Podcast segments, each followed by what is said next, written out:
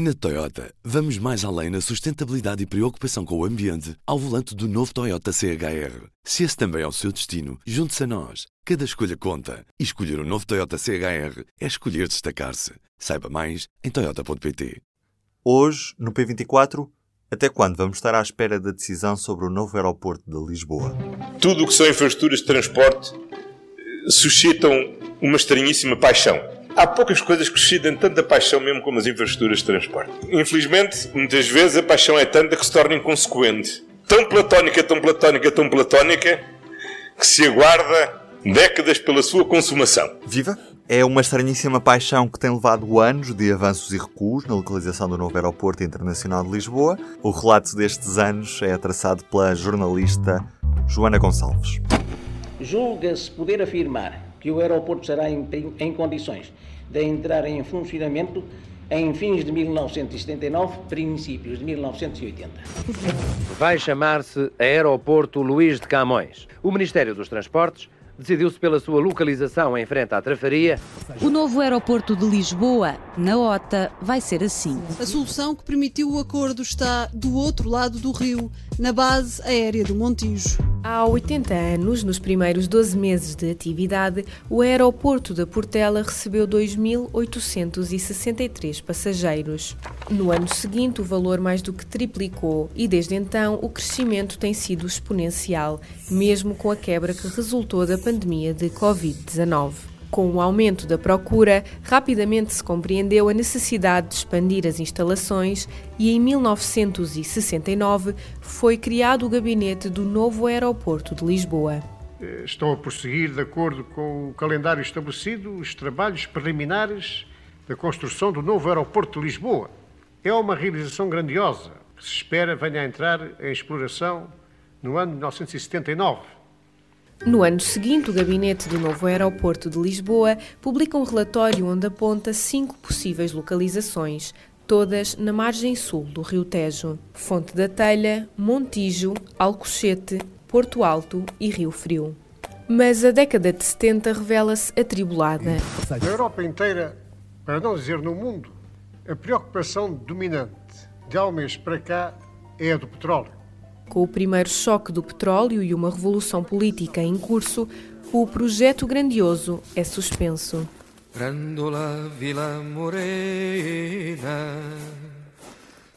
Dez anos depois, em 1982, o processo é reaberto e às cinco localizações iniciais juntam-se sete outras: Santa Cruz, Ota, Azambuja, Alverca, Granja, Tires e Marateca. Seguem-se anos de debate público e estudos para definir o destino do novo aeroporto. A corrida final disputa-se entre Rio Frio e Ota e em 1999 o governo decide a favor da segunda opção. Com o plano encaminhado e depois de um intervalo de espera para a recuperação das contas públicas, em 2007 aumentam as críticas à solução da OTA. Avance para a OTA e já, mas não nos toma todos por otários. Naturalmente, ninguém fará um crime económico como é este de construir um aeroporto na OTA. E surge uma alternativa: o campo de tiro de Alcochete. Não é no deserto que se faz o aeroporto.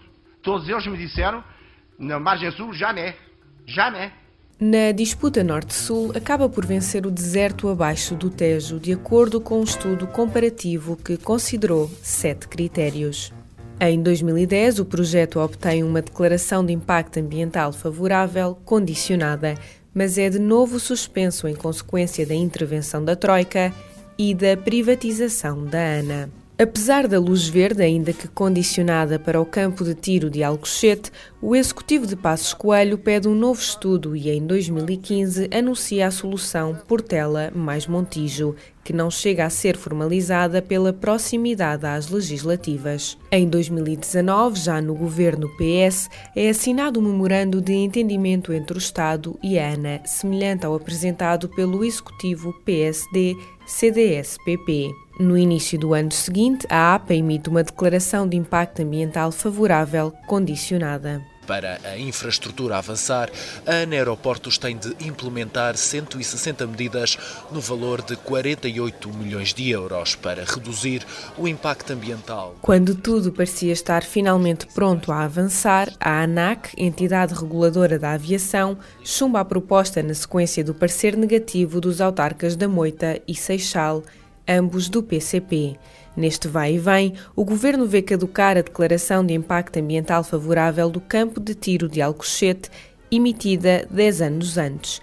E voltamos à estaca zero. 53 anos depois, com 18 localizações estudadas, 5 projetos anunciados e entre crises políticas, o plano para o novo aeroporto de Lisboa volta a estar em marcha. E para mim já só tem um critério, é aquilo que a oposição entender é aquilo que fazemos, não, podemos é perder mais tempo. Criamos hoje, uh, ou damos o início a um processo que vai criar uma comissão técnica uh, independente a propósito do debate no aeroporto Tempo de Decidir, promovido pelo Conselho Económico e Social e também pelo público, que decorre nesta terça-feira na Fundação Oriente, ouvimos o diretor do Público, Manuel Carvalho, que está aqui comigo em estúdio. Viva, Manuel. O que é que explica que, chegados a 2022, ainda nem sequer haja uma localização definida para este novo aeroporto de Lisboa? Ou seja, é normal num país como o nosso, que teoricamente depende muito do turismo e é periférico, não haver ainda uma localização localização definida passados estes anos todos em que sabemos que o aeroporto está esgotado? Não, não é normal. Uh, evidentemente que ao longo destes uh, mais de 50 anos uh, em que decorre o processo houve várias vicissitudes. tivemos logo nos anos 70 a crise petrolífera, tivemos o 25 de Abril, tivemos depois várias crises económicas, que era dos anos 80, que era de mais tarde, que obrigou a uma intervenção internacional com a Troika, e portanto tudo isso são portanto, momentos em que é preciso fazer fazer de novo as contas, repensar todo o processo e, portanto, uh, fazer novos balanços e procurar uh, alternativas que também estejam de acordo com a própria evolução uh, da procura internacional de, de, de, da, da, indústria da aviação, os constrangimentos tecnológicos, etc, etc. Mas isto dito, não é normal porque são 50 anos. 15 localizações estudadas, muitas indecisões, muitos avanços e recuos e não está em causa nem capacidade técnica, nem capacidade de execução, porque se nós virmos bem, eh, nós temos imensos estudos, temos imensos especialistas, temos engenharia de qualidade mundial para poder estabelecer quais são as melhores escolhas e poder-se avançar em conformidade. E temos também um outro exemplo sobre a forma como muito rapidamente o país foi capaz de se dotar com uma infraestrutura ao nível de uh, estradas e de autoestradas uh, que uh, prova que, de facto, a capacidade de execução do país uh, é real e, portanto, uh, teria sido possível fazer uh, o aeroporto num, num tempo, num prazo mais aceitável. Agora, o que houve aqui ao longo destes anos foi insegurança política, medo de existir, algum conformismo, alguma, enfim, falta. Eu acho que a questão essencial foi mesmo essa. Foi nós nunca termos tido ao longo destes anos um primeiro-ministro que disse não, nós temos aqui vários uh, problemas uh, para equacionar, mas é preciso tomar uh, uma decisão. vamos ler todas as indicações que os estudos técnicos, seja ao nível da engenharia, seja ao nível de proteção ambiental, ler tudo o que eles nos dizem e, em conformidade, fazemos aquilo que é a melhor escolha. Isso, uhum. seguramente, portanto, é o grande falhanço do processo do aeroporto que, de alguma forma, nós podemos considerar que é também um grande falhanço do Portugal Democrático. Olhando mesmo para o atual governo, nós vemos que o Ministro das Infraestruturas tentou dar esse passo e depois foi reprimido pelo Primeiro-Ministro. O, o, atual governo não tem propriamente uma pressa ou uma urgência na decisão de, de, desta nova localização. É isso que nós vemos, porque a decisão está adiada para o próximo ano, para o final do próximo ano, não é? Exatamente. É, é essa questão é muito importante porque uh, vamos a ver uma, uma, uma questão. Este governo decidiu, portanto, seguir a opção do governo anterior. A opção do governo anterior, do governo de Pedro Passos Coelho, uh, foi muito uh, circunscrita pela própria conjuntura da época. Uhum. e, evidentemente, gerou-se um grande consenso, ou pelo menos, deixa-me ser mais prudente, um razoável consenso sobre uh, em, em considerar-se que a opção Montijo ou Montijo mais Portela não era uma boa opção. E parece-me que é evidente que não é uma boa opção fazer um aeroporto internacional numa zona com aquela sensibilidade ecológica, uh, no tempo em que nós vivemos, em que se discute fundamentalmente crise climática e as suas consequências, uh, era um disparate fazer ali aquela, aquela opção. Agora, nós temos outras opções estudadas e criar uma comissão, mais uma comissão, que vai novamente estudar aquilo que já foi estudado e reestudado e conceder-lhe um prazo de um ano para poder dizer, afinal de contas, a melhor opção é esta e depois vamos ter que esperar mais dois ou três anos até que as avaliações ambientais estratégicas ou as avaliações de impacto ambiental sejam feitas. Portanto, tanta obra de se decidir, nós corremos o risco de ter mais uma crise uh, internacional, uma crise económica no, no horizonte temporal em que este processo se vai definir e corremos também o risco de voltar a adiar, portanto, esta, esta, esta questão. Portanto, é aquilo que uh, está no cerne da conferência que, nesta terça-feira, o público uh, e o Conselho Económico e Social vão uh, organizar em Lisboa, no Museu do Oriente, para o qual todos os nossos ouvintes estão, evidentemente, convidados para se inscreverem, é precisamente sublinhar a necessidade deste ser um tempo de decisão. Um ano é tempo demais para, para aquilo que para o tempo que nós já perdemos para voltarmos a considerar uma nova, uma nova escolha. Está tudo uh, em cima da mesa. Nós sabemos qual é, uh, enfim, o trabalho editorial que o público tem feito por estes dias tem ajudado nesse esclarecimento, que não é, no, não é nada normal que haja uma escolha de uma localização para um aeroporto que fica 40 ou 50 ou 60 quilómetros da capital, de, de, de, do centro da cidade. Isto está a acontecer em vários países, ou aconteceu em vários países da Europa. Ehm, sabemos quais são os prós e contras das grandes opções que estão eh, em cima da mesa. Eh, sabemos quais são os constrangimentos financeiros, de natureza ambiental, etc, etc. Está tudo mais do que sabido. Eh, e isso, enfim, faz-me lembrar aquele velho slogan que durante muitos anos esteve inscrito no paredão de, do Alqueva, não é? Que é construam-me de uma vez por todas e, portanto, vamos deixar um pouco esta conversa que muitas vezes serve apenas para legitimar atrasos e adiamentos e o que é preciso, de facto, é decidir. Portanto, aeroporto é tempo de decidir, é precisamente o mote desta conferência. Entretanto, também, como estavas a dizer, as coisas também se mudam muito rapidamente. Estamos num cenário de crise económica. Provavelmente o turismo vai ter um abrandamento com este cenário de, de, de inflação que se prevê.